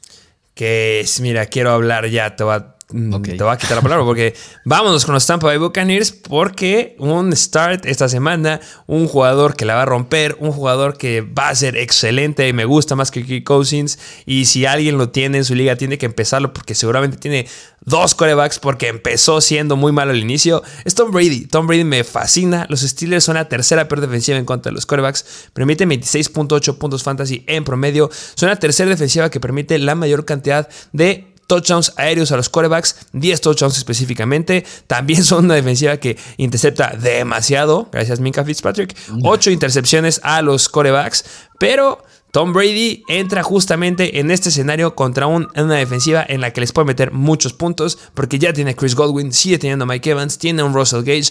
No sé cuál es la situación de Julio Jones, ahorita lo veo rápido, pero le va a ir increíble esta semana. Empiecen. Sí, mira, va de la mano con lo que dijiste de Fitzpatrick y, y, compañía en esa defensa de los Steelers, porque muchos no van a jugar este partido. Y si además ya vimos lo que han hecho semanas anteriores, este, bueno, equipos tales como Buffalo, los New York Jets, pues Tom Brady tiene un upside bastante bueno. Que, que cuando dijiste, yo creo que hay, si hay un start sí o sí, yo pensé que ibas a decir Mike Evans, porque Mike Evans también tiene un gran escenario. Ah, no, es que a todos los empiezas. O sea, de verdad. O sea, mira, si, me arriesgué a decirles lo que les dije de Wandale Robinson, o sea, tienen que empezar a Mike Evans, tienen que empezar a Chris Godwin, tienen que empezar a Russell Gage, porque eh, sigue dudable este Julio Jones, no, espero que, juego, que juegue, y hasta a lo mejor, a lo mejor, me arriesgo con Rashad Perryman. ¿Por qué? Porque tú lo llegaste a decir perfecto. tienen complicada la situación ahí, este, lo, el ataque de los de los Pittsburgh Steelers. Eh, Ankelo Witherspoon eh, tiene ahí una lesión eh, del hamstring y fuera. Cameron Sutton, hamstring, fuera. Levi Wallace, fuera. Tres jugadores importantes en esa defensiva que van para afuera. Solamente la va a cargar Mika Fitzpatrick, que es muy bueno, pero no creo que pueda con todos. Sí, así que. Que digo, Fitzpatrick tampoco va a jugar, ¿eh? ¿No va a jugar? no, no, no, ya quedó. No me digas eso, yo lo tengo en una liga. Cierto, ya lo descartaron, no. Pero va a ser irreal, ¿eh? Irreal lo que, lo que haga la, Mira, si siempre los que hacen una cantidad estúpida de puntos que lo van a volver a hacer son los Bills, válgame Dios lo que van a hacer estos wide receivers y Tom Brady esta semana. Y mira, yo ahí complementando, yo creo que van a dominar 100% este partido de los Buccaneers. Y al estar muy arriba en el marcador, ¿qué empiezas a hacer para controlar el reloj? Ataque terrestre. ¿Y quién entra ahí? Leonard Fournette. Oh, también me encanta Leonard Fournette esta semana, de verdad. O sea, de verdad eh, todos van adentro, Los Pittsburgh, los Pittsburgh, los Tampa Bay Buccaneers van a ser irreales, métanlos a todos. Y de verdad, si no tienes a nadie, ahorita que estás viendo este episodio, ve a la liga, busca a Russell Gage y también busca a Rashad Perryman, porque también les puede ir bien a ellos. Sí, y nada más como extra, me gustaría mencionar que si sigue disponible en tu liga Rashad White, de verdad sí vale la pena agarrarlo, ve por él. Ay, por favor, agarren a Rashad White porque sí, eh, hay un partido donde le va bien a Leonard Fournette, es este. Y cuando le va bien a Leonard Fournette, le empiezan a dar oportunidades a Rashad White, que es lo que hemos visto las últimas dos semanas. Y yo creo que podría llegarse a quedar con un touchdown. Y ya a partir de aquí podría empezar a hacer ya un flex sólido el buen eh, Rashad White, pero pues agárralo. De acuerdo. Pero bueno, pues ese es el lado de los Tampa Buccaneers. Vámonos al lado de los Pittsburgh Steelers, que Mira, bueno, Kenny Pickett a lo mejor es un quarterback que tienes que agarrar para tenerlo ahí en tu banca en caso de que explote. No es meterlo, digo, es una buena defensa de estos Buccaneers. Pero pues hablar del ataque terrestre, que mira, yo analizando el snapshare de la, pues, de la semana pasada, un equipo que se me hizo bien interesante fue el de los Pittsburgh Steelers, hablando en concreto de Najee Harris y de Jalen Warren, porque la semana pasada Sorprendentemente, Jalen Warren superó en cantidad de snaps a Najee Harris. Jalen Warren tuvo 53% y Najee 47%. Sí, están muy cercanos, pero pues lo superó Jalen Warren. No empiecen a Najee Harris. este sí, siéntenlo. De esta sí lo siento. Lo siento. ¿Tú, hubieras imaginado tú al inicio de la temporada pensar que dijeras alguna vez que ibas a sentar a Najee? Me esperaba diciendo que no iba a ser un running back 1. Sí me había un escenario en donde sí, Najee Harris va a ser running back 2. Igual que Eckler, que lo va a hacer en el futuro. Pero sentándolo, oh, no. Sí, sí, yo concuerdo contigo. Tienes que sentarlo. Y hablar del ataque aéreo, que aquí entran, pues mira, nada más ya dos jugadores. Me hubiera gustado hablar de Pat Fairmouth, pero no va a jugar. Es hablar de Deontay Johnson y de George Pickens. George Pickens, no o dos factores con George Pickens. No ha anotado que sí le está yendo bien con ese picket, pero dentro del punto 2 hay otros dos puntos que se llaman Carlton Davis y Jamel Dean, que son muy buenos cornerbacks para blanquear wide receivers sin experiencia. Entonces yo no espero mucho a George Pickens, al que empiezo a Deontay Johnson. Sí, mira, porque Deontay Johnson lleva más de 10 targets en 4 de 5 partidos esta temporada y uno de ellos ya fue con George Pickens, algo que me gusta muchísimo. Y mira, yo creo que la semana pasada pues, era un rival difícil también. Buffalo, Kenny Pickett lanzó el balón 52 veces. Yo creo que lo puede volver a hacer. Y ahí, si se, va, si se beneficia a alguien, como tú lo dijiste, es Deontay Johnson. Y también podría llegar a hacerlo Chase Claypool, porque él es el que está corriendo las rutas desde el slot. Y ahí está Anthony Winfield, que eh, en teoría eh, a mí se me hace mejor Claypool y que sí podría ganar esta, esta, esta pelea, digamos, en este partido. Y ante un partido en el que vas a ir perdiendo, un partido en el que te vas a estar cubriendo Deontay Johnson, porque son buenos los corners de Tampa Bay, pero Deontay Johnson se me hace mejor. Donde George Pickens va a tener sus oportunidades, pero no creo que sea tan efectivo. Claypool podría llegar a ser una opción ahí para Pickens. Que no me atrevo a decirles, empiécenlo. Pero si tiene una buena semana, no me sorprendería. De acuerdo, pues ahí tienen la situación de estos Pittsburgh Steelers. Y eh, mira, casi nunca hablamos de defensas, pero ¿tú consideras que la defensa de Buccaneers es de las mejores esta semana? Sí. Sí. Sí, sí, sí, me, gustan esta, esta, semana, me gusta bastante, este, y más si tienes a la de Steelers, que va a ser mala, y muchos tienen a la de Steelers como una defensiva sólida, entonces si tienes a la de Steelers, en verdad busco otra defensiva. De acuerdo. Bueno, pues era como un comentario extra.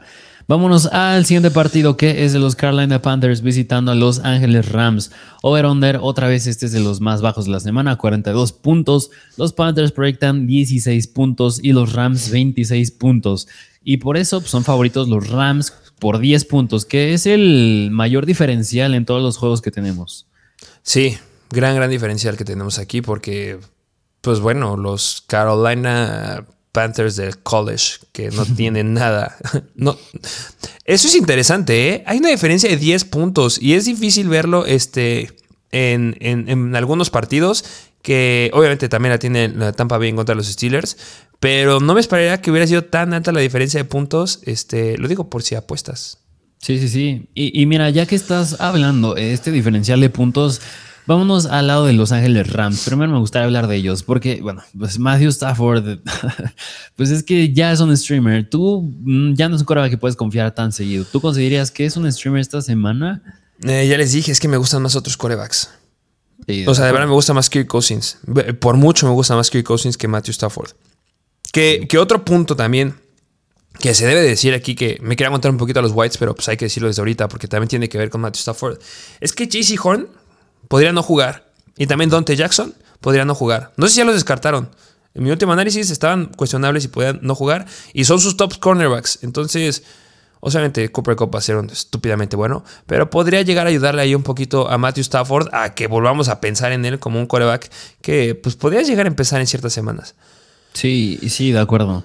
Pero bueno, lo que yo quería mencionar es el backfield, porque, ok, ya se sabe que K-Makers pues no va a jugar, una cochina de jugador, pero pues cuando estabas hablando de este diferencial de 10 puntos, eh, es decir, cuando un, equipo está muy favorable en el partido, se inclinan mucho al ataque terrestre. Y si no me recuerdo, los Panthers tampoco son una buena defensiva en contra del ataque terrestre.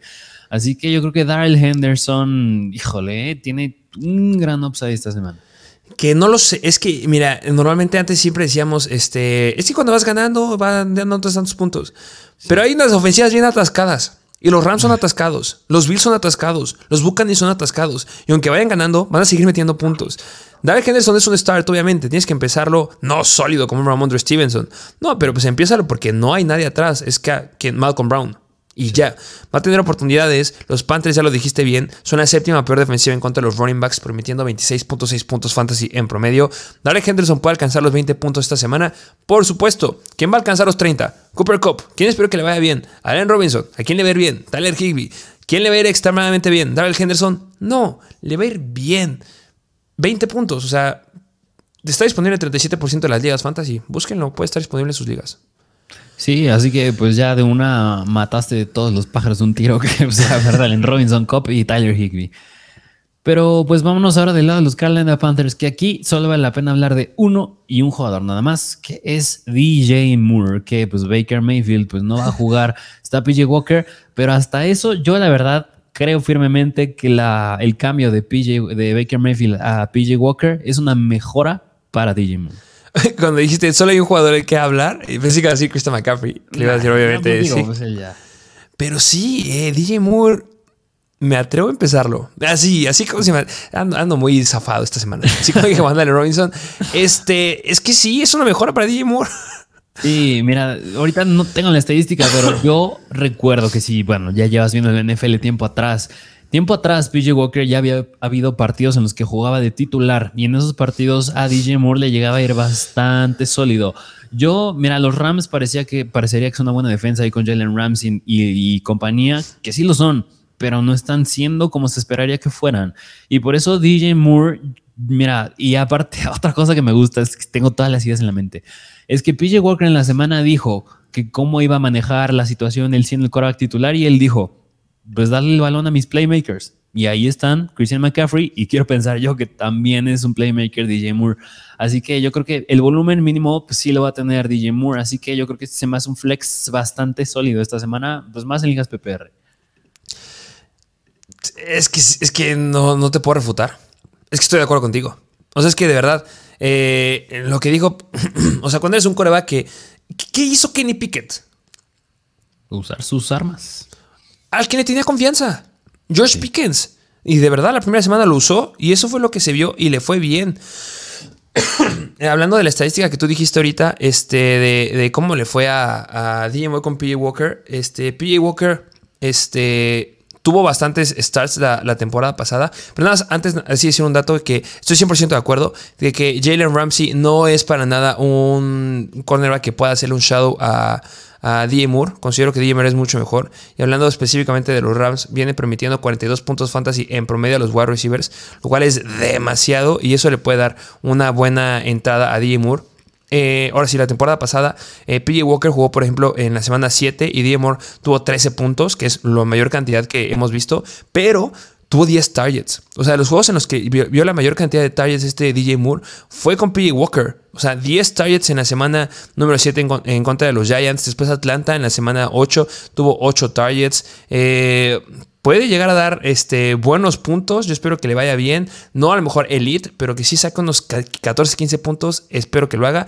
Y ver más de 8 targets, sí o sí tiene que pasar. Que justamente es lo que buscas de tu flex. Justo. Así que pues ahí tienen el análisis de DJ Moore y como dijiste, pues McCaffrey es un start, sí o sí. Así es. Vámonos al siguiente partido, que es otro juego divisional, que es de los Arizona Cardinals visitando a los Seattle Seahawks. Over-under bastante elevado de 51 puntos. Los Arizona Cardinals proyectan 27 puntos y los Seahawks 24. Y por eso son favoritos los Arizona Cardinals por 3 puntos. ¿Qué lado analizamos primero? ¿Qué te parece el lado de los Arizona Cardinals? Que bueno, pues Kyler Murray es un star, pero ¿qué me puedes decir de esta situación del backfield? Eh, no, Benjamin se empieza. Sí. 100% empiezan a Eno Benjamin. Me gusta mucho más eh, Eno Benjamin que otros este, corredores por ahí que están tirados. Háblese, me gusta más que, Kenneth Walker, que ya hablaré un poquito más de él ahorita. Pero los Seahawks se colocan como la sexta peor defensiva en contra de running backs, permitiendo 29.2 puntos fantasy, 4 touchdowns, 4.95 yardas por acarreo. Y lo que me gusta es que permiten 7.03 yardas por target a los running backs. Y si veo un escenario donde le empiecen a lanzar ahí un poquito más a Eno Benjamin. Eh, me gusta, tienes que empezarlo, no lo sientes. Lo agarraste en waivers para empezarlo justo esta semana y, va, va a la fiesta con él. Sí, yo un alto, yo creo que sí entra en el rango de que te gusta running back 2, running back 2 alto. Uy, no, running back 2. Me, quedo como running back 2, sí. Ok, va.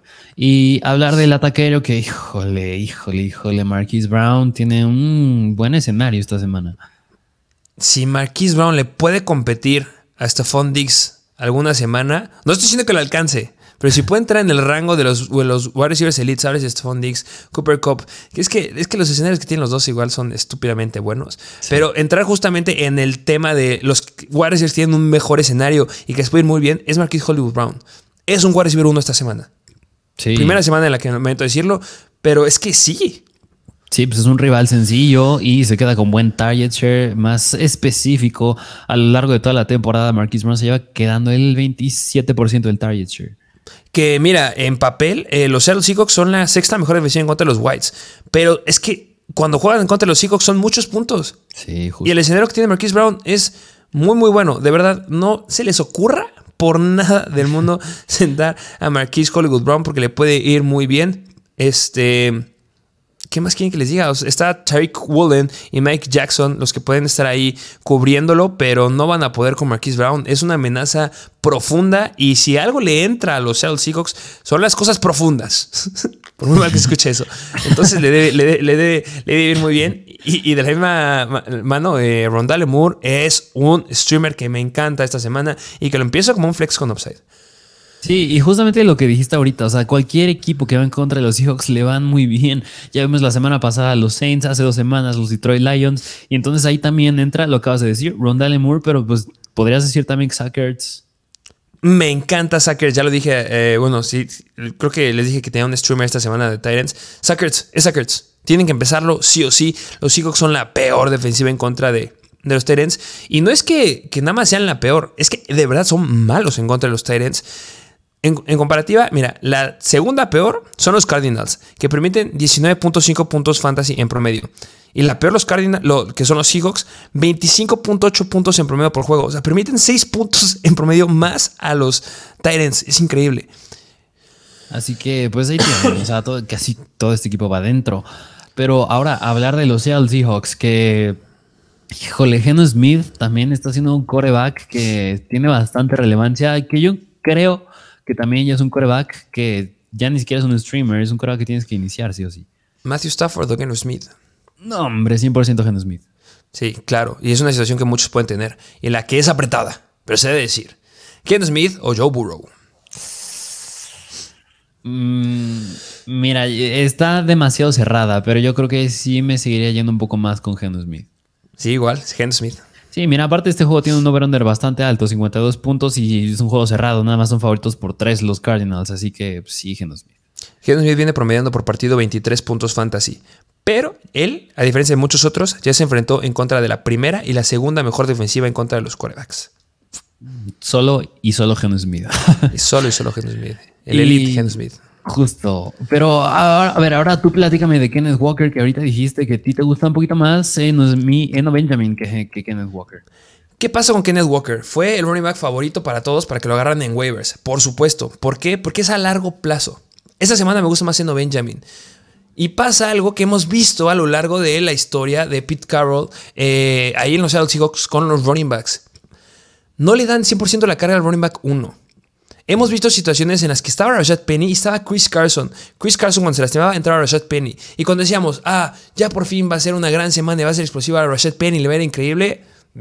Travis Homer y DJ Dallas jugaban y le daban oportunidades a ellos. Entonces, si ya vimos ese escenario que Pete Carroll, cuando se lastimaba a Christian Carson en temporadas pasadas, metía como running back con Rashad Penny, pero terminaban teniendo la mayor cantidad de oportunidades importantes, DJ Dallas o Travis Homer, ¿por qué no hacerlo esta, esta semana también? ¿Por qué no hacerlo con un running back que es novato? O sea, Rashad Penny no era novato en ese entonces, ya era veterano. Y ahorita Kenneth Walker sí es novato.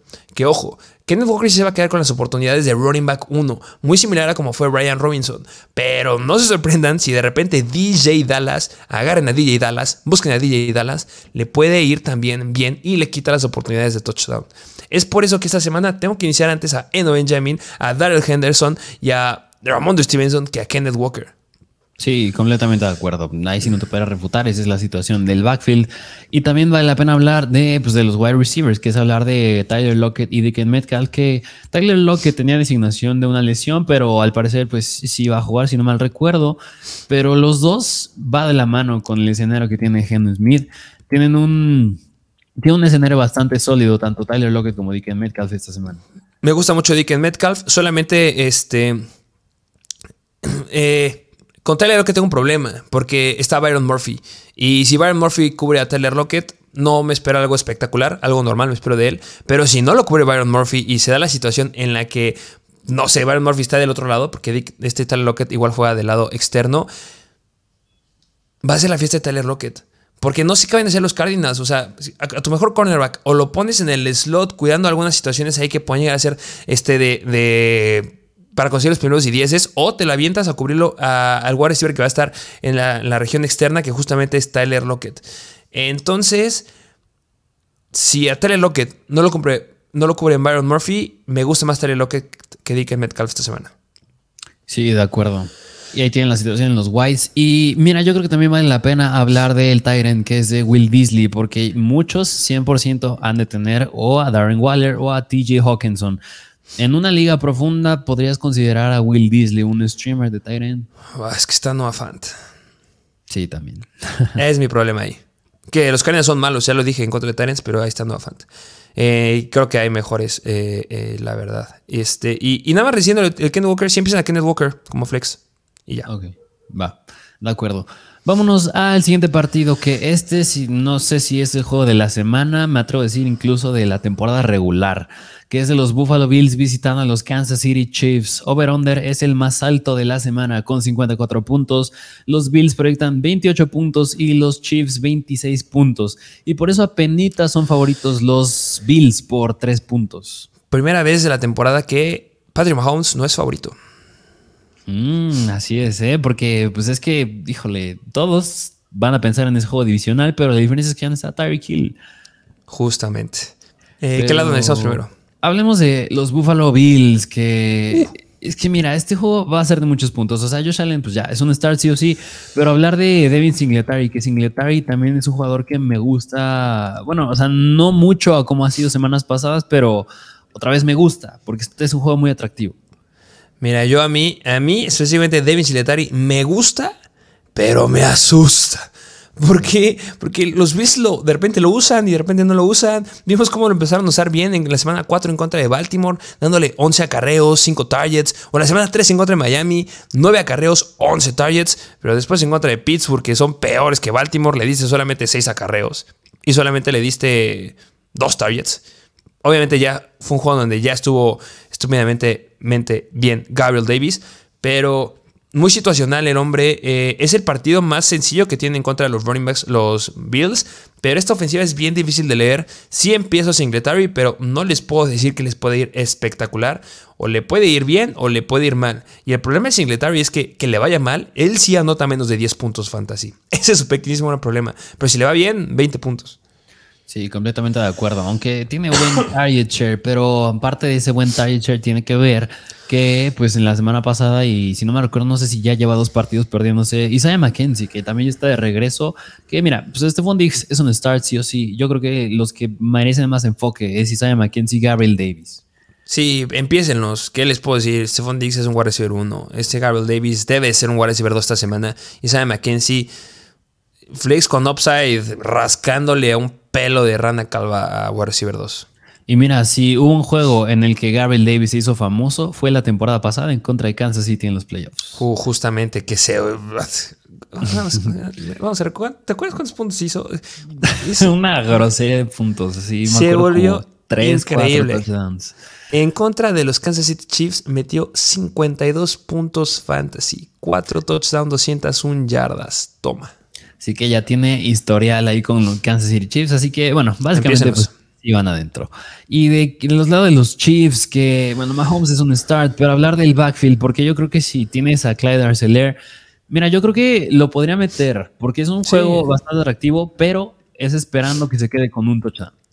Sí, claro, eh, pero debe ir bien. O sea, de verdad, cuando es un juego así, eh, que es divisional, este, o sea, y digo divisional porque, porque son los mejores equipos que hay, de los mejores equipos que hay este, en la NFL. Son los que le meten la mayor cantidad de puntos, que los juegan y se dejan la sangre ahí en el partido. Los Buffalo Bills les, les, las van a cobrar caro a, los Kansas City Chiefs. Y los Chiefs van a tener que empezar a optar por opciones que no usan este, todo el tiempo, como no lo hicieron la semana pasada. Entonces, claro, le, le debe de ir bien. De acuerdo. Y pues hablar del ataque aéreo, que híjole, como tú siempre dices, es bien incierto. Pues Travis Kelsey, el mejor Tyrant, pero pues Marqués Valdez Scanley, Julius Smith Schuster. Este, que mira, yo creo que si hay una semana en la que debes de estar feliz en teoría porque te enfrentas a Travis Kelsey yo sí me atrevería a decir que es esta, porque los Bills son los mejores en contra de los Tyrants. Espero que puedan llegar a pagarlo. Es lo, todo lo que tienen que hacer. De verdad, por favor. Yo me enfrento a Travis Kelsey en varias ligas. Apáguenlo, por favor, se los pido. Este. Mm, Jordan Pollo está de regreso a reforzar el ataque aéreo de los Bills. Entonces, eso, la incertidumbre de quién va a ser el que tenga la cantidad de targets en ese equipo, no les puedo asegurar a nadie. O sea, me recorrería por Yuyu. Pero ah, van a notar pero lo mismo es siempre, no sé quién vaya a ser. Sí, de acuerdo. Pero pues, mira, yo creo que si me das a elegir uno, yo la verdad, yo creo que sí opto un poquito más con Juju. Porque es un juego muy atractivo. Yo creo que quieres meter a alguien. Yo creo que quieres meter a alguien de ese juego y pues si me arriesgo con alguien sería Juju. Ah, sí, es que sí. Pero no sorprende si de repente McCall Hartman mete tres touchdowns. ¿eh? Sí, precisamente. Pero bueno, vámonos al Sunday Night Football, al penúltimo partido que les traemos, que es de los Dallas Cowboys visitando a los Philadelphia Eagles. Over-under de 42 puntos también es de los más bajos de la semana. Los Cowboys proyectan 18 puntos y los Eagles 24 puntos. Y por eso son favoritos los Eagles que pues ya podremos ver la primera derrota como titular de Cooper Rush. ¿Crees? Híjole, no sé, yo creo que por eso también me gusta más, a lo mejor está a la par que este juego de Búfalo. Este partido también me Sí, a mí me gusta mucho este partido. De verdad, este partido sí lo quiero ver. Eh, primera gran prueba que tiene Jalen Hurts. Justamente le preguntaban, a, ay, no me acuerdo qué defensiva le preguntaron de, de, los, de los Cowboys, que no fue Michael Parsons. Este, ay, no me acuerdo ahorita, ahorita me acuerdo el nombre. Que, ¿Qué opinaba de Jalen Hurts o cómo lo veía, si consideraba que estaba mejorando? Y su respuesta fue: ¿Se ha enfrentado en contra de los Cowboys? No. Esa es mi respuesta. Y sí, Jalen Hurts se ha enfrentado a Detroit. A los, o sea, Detroit que son pésimos. Este, Vikings que no están siendo buenos en la defensiva. Los Commanders que no están siendo tampoco buenos en la defensiva. Los Jaguars que ha sido la mejor defensiva a la que se ha enfrentado este. Y Cardinals que tampoco están siendo una buena defensiva. Los Dallas Cowboys son una muy buena defensiva. Mm, a ver cómo le va esta semana. Que lo empiezas, ¿eh? No lo sienten, pero va a estar bueno. De acuerdo, un juego muy atractivo. Pues ahí está Jalen Hurts, lo tienes que iniciar sí o sí. Pero pues hablar del ataque terrestre, que es hablar de Miles Sanders, que hijo, a mí también me da miedo Miles Sanders. Esta no, muchísimo miedo. O sea, la verdad, Najee Harris y Miles Sanders son los que tengo más miedo. A lo mejor y siempre sería un poquito más a Miles Sanders, pero lo mismo, me gusta más Eno Benjamin, me gusta Darrell Henderson, me gusta Ramondre Stevenson, me gusta más Melvin Gordon, por favor, Melvin Gordon, empiecenlo. O sea, de verdad hay jugadores que me gustan mucho más que la situación que tienen estos compadres. Y mira, hace ratito dijimos de Clyde Arcelor, esperas que anote porque yo creo que no tiene un piso bastante sólido. Yo lo veo muy a la par a Miles Sanders que Clyde Arcelor. Pero veo más difícil que anote Miles Sanders que Clyde Arcelor. Sí, justamente. Pero bueno, pues hablar del ataque aéreo que es de AJ Brown, Devonta Smith y Dallas Goddard. Eh, van adentro, ¿qué te puedo decir? Sí, sí, Dallas Goddard era un talent favorito, pero pues ahí los tienen. Básicamente no es mucho análisis de estos jugadores. Y hablar del lado de los Dallas Cowboys que pues un equipo más enfocado al ataque terrestre y por eso podrías a lo mejor pensar meter a Ezekiel Elliott y Tony Pollard, pero también es un rival difícil los Eagles. Eh, son complicaditos. Eh, mm, ¿de, qué, ¿De quién quieres hablar aquí? Porque... Mira, es que si fueran más eficientes estos Dallas Cowboys, me gustaría decir Tony Pollard. Pero como ni son tan eficientes por tierra, pues tiene que ser el que tiene más volumen y que supuestamente es el titular, y ese es Zeke Elliott. Que, justo está sucediendo un análisis, no me acuerdo de quién, este, que si hay alguien que se parece a Tyson Hill, es Tony Pollard. Porque no, no sabemos qué es, no sabemos si es corredor, no sabemos si de repente es, es, wide receiver, no sabemos cuándo lo quieran meter o cuándo no lo saquen, pero de repente tiene jugadas explosivas y le quita touchdowns a todos, hace jugadas grandes. Y ese es Tony Pollard. la pues verdad es muy bueno. Este, la verdad, eh, hasta me inventaría meterlo antes que a Sikelet esta semana. Eh. Ok, sí, sí, sí. Aunque los dos no con, no con tanto upside, digo, es un juego con un over-under bastante bajo. Pero pues otro jugador que pues, 100% se va adentro, pues es CD Lamb. Este, híjole, eh, sí, obviamente eh, lo empiezo. No estoy, este, así, uy, qué feliz estoy de meterlo porque va a estar Darius Slay ahí cubriéndolo. Y recordemos lo que llegó a hacer este, en contra de Justin Jefferson. Sí, sí. Entonces, cuidadito ahí lo que pueda llegar a pasar. Y este. Empiezo Michael Gallup. Yo creo que Michael Gallup es, es un wide que me gusta, me gusta mucho esta semana. Creo que lo estará cubriendo este James Bradbury. Y creo que Michael Gallup puede levantar muy bien las manos y puede llegar a hacer jugadas grandes en contra de Bradbury. Entonces Michael Gallup sí empiecenlo. Y el que no sería Noah Brown, que yo creo que ya para muchos ya no está siendo tan relevante. Sí, de acuerdo. Además de que el receptor predilecto favorito de, bueno, de Cooper Rush pues es CD Lamb. Claro. Vámonos al último partido que les traemos, que es otro juego divisional y es de los Denver Broncos visitando Los Ángeles Chargers. Este es el Monday Night Football. El over-under de 46 puntos, poquito arriba de la media. Los Broncos proyectan 21 puntos y los Chargers 25. Y por eso son favoritos los Chargers por casi 5 puntos. Así es. Eh, ¿Qué lado analizamos primero? Del lado de los Denver Broncos, que pues Rose, híjole, es que una semana bastante deficiente la semana pasada de estos Broncos. Russell Wilson, yo creo que está cayendo muy a la par que Matthew Stafford. Empieza a ser un streamer. Sí, empieza a ser un streamer. Me gusta más que Endo Smith. Este. en lo que va la temporada, eh, Russell Wilson viene promediando 18 puntos fantasy en promedio. No es para nada lo que nos había prometido. Eh, hay una, una situación aquí que contra los equipos que son malos, entre comillas, en contra de los quarterbacks, ha dado actuaciones aceptables. ¿Por qué? Porque la semana 1 en contra de Seattle metió 21.2 puntos fantasy, que eso es aceptable en fantasy. Pero después en contra de Houston, que son oncea mejor, y después San Francisco, que son la mejor, 10 puntos fantasy y 15 puntos fantasy. Después vimos su mejor aparición y por la que muchos se pusieron felices con él, que fue en contra de los Raiders, que son la segunda, pero en contra de quarterbacks, metió 29.9 puntos fantasy. Pero la semana pasada, en un partido que era eh, en horario estelar, que esperábamos más puntos de él, que no estaban siendo, eh, o sea, que podía ocupar a otras armas y que podía correr en teoría, solamente 15 puntos fantasy. Los Chargers se colocan como la docea peor defensiva en contra de los quarterbacks. Vienen permitiendo 21.4 puntos fantasy no sé si Russell Wilson los puede alcanzar. Sí, no, o sea, yo, mira, yo la verdad sí me gustan corebacks tales como hace rato dijiste Kirk Cousins sobre Russell Wilson. Russell Wilson pues, llega a ser el streamer en este momento, pero pues, esta semana, híjole, no, no me siento tan seguro. Sí, justamente. Y hablar del ataque terrestre, porque los Chargers, aquí sí te voy a robar este argumento, pero los Chargers son el equipo que más permite puntos y yardas por acarreo a los running backs. Claro que aquí estamos hablando casi casi de un comité, porque la semana pasada Melvin Gordon se quedó con el 55% de los snaps y Mike Boone con el 42%, pero todavía no estaba Latavius Murray. Justo, dijiste todo lo que necesitaba decir. Ojo con Latavius Murray. Pero empiezan a Melvin Gordon, ¿eh? running back 2. Sí, de acuerdo.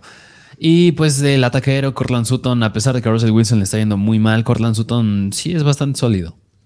Eh, sí, porque al final de cuentas es el único wide receiver relevante que está teniendo en teoría Russell Wilson. Solamente me preocupa a Russell Wilson la lesión que trae en el hombro, que ya dijeron que ya no debe tener ningún problema. Pero, pues mira, ¿quién va a cubrir a Corland Sutton? Va a ser a Sante Samuel, que no creo que tenga la capacidad de llegar a flanquearlo. El que podría llegar a preocupar sería JC, preocuparnos sería JC Jackson. Pero yo creo que se pone bastante parejo ahí. Yo veo un poquito más a este, JC Jackson con Corland Sutton y a Sante Samuel con Jerry Judy. Eh, empiezo con Soto nada más. Sí, de acuerdo. Pues él lo tienen. Y del lado de Los Ángeles Chargers, pues Justin Herbert es un coreback que tienes que iniciar sí o sí. Pero, pero a mí nada más me gustaría hacerte una pregunta, porque digo, también llegas a ser un rival bastante difícil en contra de los corebacks, los Denver Broncos. Esta semana a lo mejor y tú meterías a Tom Brady o a Justin Herbert. No, Tom Brady. Wow, ok. Sí, claro. Pues ahí está, ahí tiene el potencial de Brady. Pero pues Justin Herbert lo tienes que iniciar sí o sí. Y hablar del ataque terrestre, ¿qué me puedes decir del buen Austin Eckler? Eh, pues empiecenlo. este, no te puedo decir que lo sientes. Los, o sea, los Broncos en contra de los running backs es como donde son un poquito más malos. Son los novenos mejores, permitiendo 19.9 puntos fantasy. Pero Austin Eckler tiene mucho potencial de anotar. Entonces, empiecenlo. Pero va a empezar a bajar su, su cantidad de puntos. Ay, Dios mío. Y, agarren a Joshua Kelly. Eso sí, se los, se los recomiendo. Así como les digo que agarren a DJ Dallas, agarren a Joshua Kelly porque se puede romper a Justin Eckler. Este Austin Eckler. De acuerdo, pues ahí lo tienen Austin Eckler. Pero pues de quien yo también te quería preguntar, porque esta semana ya vamos a ver de regreso pues, al wide receiver 1 que es Keenan Allen. Así que pues van dos de, de la mano, que es, ¿cómo crees que le vaya a Keenan Allen? Considerado que pues, los Broncos son buena defensa contra los Whites y pues qué tanto se le cae el potencial a Mike Williams. Eh, es que, híjole, Mike, aquí en Allen, pues empiecenlo. Yo creo que es la situación que muchos estaban esperando. Este, Keenan Allen, em, no creo que vuelva, vuelva, a ser ese wide receiver que era antes, simplemente porque ya tiene muchas más armas de Justin Herbert y ha agarrado confianza con otros. Em, me da mucho miedo Mike Williams. Yo creo que Patrick Surtain va a ser el que vaya a estar amarrado con Mike Williams porque justamente va a ser el wide receiver que esté por fuera. Entonces, ese sí me lo, me lo baja. Si llegaba a ser un wide receiver 1 bajo, ahorita es un wide receiver 2 bajo y tengo miedo que sí me lo puedan llegar a flanquear, pero pues sí lo podría llegar a empezar. Y, lo mismo, necesitamos ver cómo se comporta esta ofensiva ya con un Mike Williams más trabajado con Justin Herbert y con un Keenan Allen que se ha perdido tiempo. Entonces, eh, los empiezo, pero ojo ahí, cuidado. Sí, y pues nada más esperemos que este juego de prime time no decepcione como han sido los últimos. Pero pues ahí los tienen. ahí están todos los partidos de esta semana. Eh, bastante largo el episodio, creo que sido los más largos. Este, digan si les está gustando. Hay menos juegos, pero nos alargamos un poquito más con algunos. Eh, ¿Qué les puedo decir? Este. Espero que sea una buena semana de juegos. Quiero ver el de Chargers. Este, el Chargers. Quiero ver el de Kansas City en contra de los Bills. Quiero ver el partido de los Eagles en contra de Cowboys. Así es, pues como siempre, suscríbanse a nuestro canal de YouTube, dejen su comentario, su like, activen la campanita, de verdad, compártanlo, de verdad nos ayudan mucho, dejen su like, no les cuesta nada. Y en Instagram vayan a seguirnos también y también en TikTok arroba Mr. Fancy Football. Y pues tienes algo más que agregar. Será todo. Este, vayan al contenido exclusivo, está el link en la descripción. Así es, vayan a checarlo, de ahí sacamos todas las estadísticas mencionadas. Pero bueno, sin más que decir, nos vemos a la próxima.